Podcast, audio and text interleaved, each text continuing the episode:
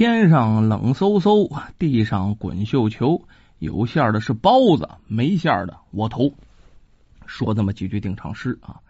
今天呢，我们说一个民间传说的故事。这个故事呢，发生在啊北宋徽宗年间啊。这个故事挺长啊，然后呢，我们估计一集是说不完，我们分成两集呢，给大家说。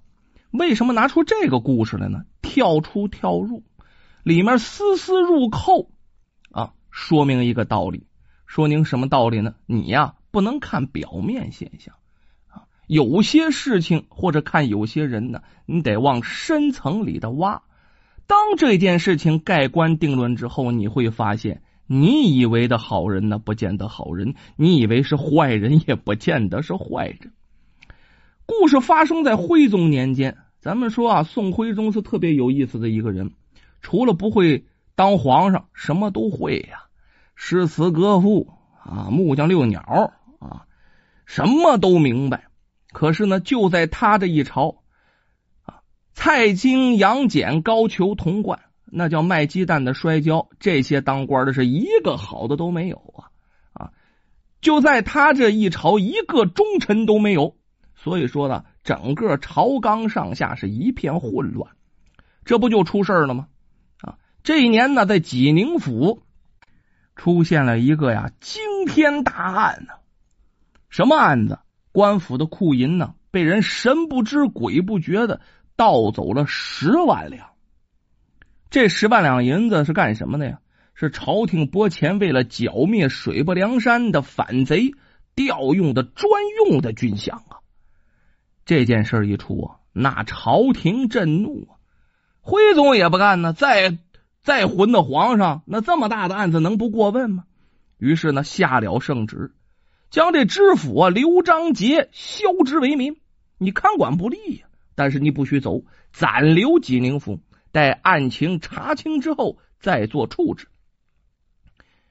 这面又派出一个提刑官叫张昭，即刻赶赴济宁府啊，全力调查饷银被盗一案。奉旨之后，这提刑官张昭哪敢耽搁呀？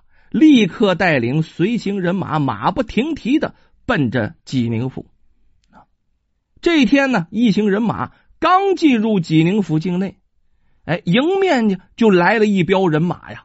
为首一个人呢，身材不高，脸挺白净，海下呀，呃，一副稀稀落落的花白胡须，岁数可是不小了。高声喊道：“来的可是提刑张昭大人吗？”这张昭一提马，踏踏踏踏踏踏上前。抱拳拱手啊！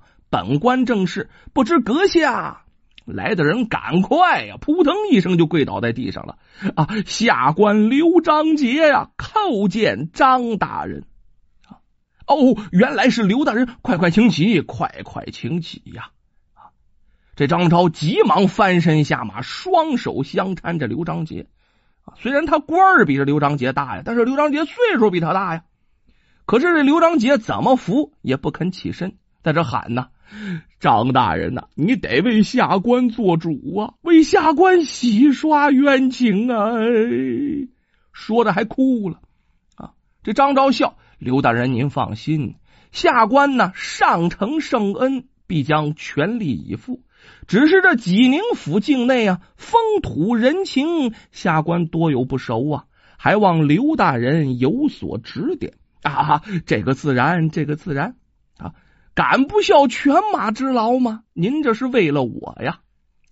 说话间呢，张昭已经扶起了刘章杰了，两个人携手揽腕，共同前行，也不骑马了。张昭说呀：“呃请刘大人为下官详细介绍一下案情吧，咱们边走边说。”这刘章杰苦着脸呢，哎，大人呐。也是卑职才疏学浅的，这案情太是蹊跷了。这事儿要说呀，得从一个多月前说起。怎么回事啊？一个月前呢，军营王副将奉命啊前来提取银饷，刘章杰等人呢陪同来到库房。这当打开库房三层大门，大家却惊奇的发现，这库银里面二十万两雪花白银呐！啊，竟有十万两不翼而飞。库房没有窗户呀，三层大门，库顶全都是完好无损，而且库房四周偏房内全都住着库兵啊，专门看守着银子，而且是日夜三班倒。十万两银子不是小数目呀，分装在十多个银箱内呀。即便是大盗再能耐，怎么能神不知鬼不觉的把这些银子都盗走啊？听完这些陈述啊，张昭点点头，就问：“呃，不知库银三层大门的钥匙都是谁带着呀？啊，守库兵丁现在又在何处啊？”这刘章杰说：“呀。”哎呀，这正是下官感到蹊跷的地方啊！这里面装的可是饷银，关系重大啊！故此，库房最内一层大门的钥匙为下官我亲自携带呀，左右不离，睡觉都在身上。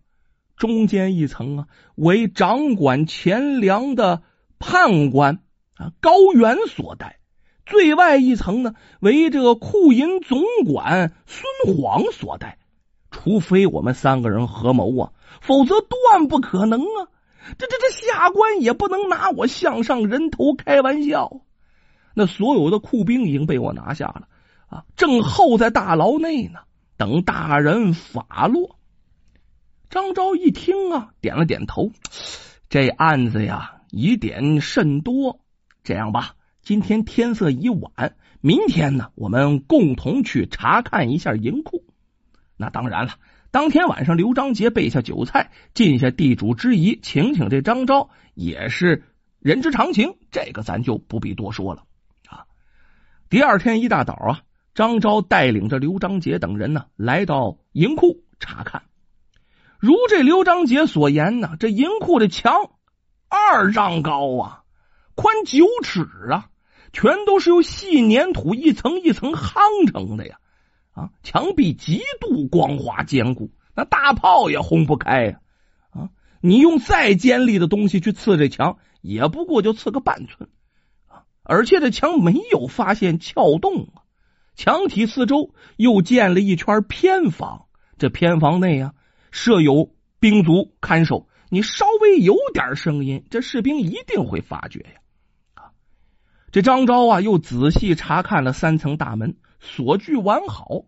于是呢，再往里走，就进入了银库。银库没窗户，一片漆黑。刘章杰命人拿灯啊，却被这张昭阻止了。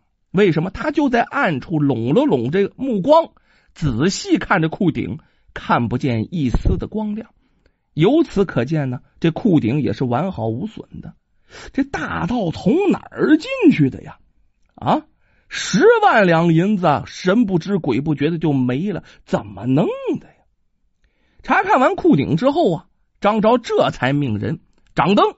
这大人一下令啊，底下人纷纷把这油灯还灯笼都点起来了。一时间呢，这库房啊照的通亮。他围着这库房的边角慢慢查看啊，这这张昭查的很仔细啊。当他走到库房的西北角的时候，哎，发现一个拳头大小的地洞，不由得对着地洞啊细细端详起来。这刘章杰赶忙说：“张大人，这个小人也查看过了，不过是个鼠洞而已呀。”鼠洞，听这两个字啊，张昭若有所思，命人抬起几个。半空置的银箱，发现这箱子底下都有一个拳头大小的破洞。自己在这自言自语啊，难道是老鼠盗走十万两库银？旁边这刘章杰，然后惊讶不已：鼠盗老鼠偷的断不可能啊！这老鼠偷粮有道理，怎么喜欢偷银两啊？哎呀，大人呐！这案子的关键就是这所在呀！不知道是何人能驱使老鼠偷盗银两啊？这张昭啊，仍然在沉思，半天没说话，大约有三分钟没放上。这整个银库啊，是一片安静，知道大人呢在思考，不好打搅这张昭，突然之间，这张昭眼前一亮，下了一道命令：呃，即令全城捕快化妆侦查，但有出手阔绰的乞丐，立即提来我见。就刘章杰不敢怠慢，立刻依命令行事，全城捕快全都出动了。啊，这几天可是没轻忙活。这几天一过去，果然有收获呀！捕快带回了一老一少两名乞丐。啊，年轻的乞丐身强力壮，衣着光鲜。这被抓的时候啊，正在济宁府最大的妓院叫万春楼逍遥呢。年老的乞丐呀。年迈体衰，衣衫褴褛，但是这捕快呀，在醉仙大酒楼抓着的他，他在里面吃的正痛快。这张昭立刻升堂啊，审讯的年轻的乞丐。年轻乞丐被带上堂来啊，这身上已经是体如筛糠了，抖的不行，哪上过大堂啊？啊！这张昭一拍惊堂木，大声喊：“大胆狂徒啊！”你房无一间，地无一垄啊！啊，为何近日变得如此阔绰？你前两天还穿的挺破，街边乞讨呢，这怎么就能频频出入万春楼？定是做了见不得人的歹事啊！快给本官如实交代，倘若不然，这流水的刑具就得伺候伺候你喽！这大人说完，一拍惊堂木，旁边的衙役喂，哦，这唐威一喊，这年轻的乞丐受不了了，大大大大老爷饶命啊！小的如实交代，心理防线啊彻底崩溃了，这脸色也面如死灰，磕头如鸡奔碎米。怎么回事？原来啊，十天前一晚上，他穷，哪有地方睡觉？天不错，就在野外睡觉。恰好遇到一个独自过往的商贩，啊，一看就一个人，又在荒郊野外，这年轻的乞丐不由心生歹意，趁这商贩不备，拿大石头将这商贩给打死了。这商贩身上可是带了不少钱呢，把钱财留下，将尸体推入枯井，从此就逍遥快活起来。可他万万没想到，才十天，这捕快就找上门来了啊。他也是做贼心虚，没等这张昭用刑啊，就老老实实的交代出来了，这案子就破了！这案子破的这个快，这个利索呀，看得刘章杰这些人目瞪口呆，嘴张多老大，连连称：“哟，大人断案神人，断案神人呢！”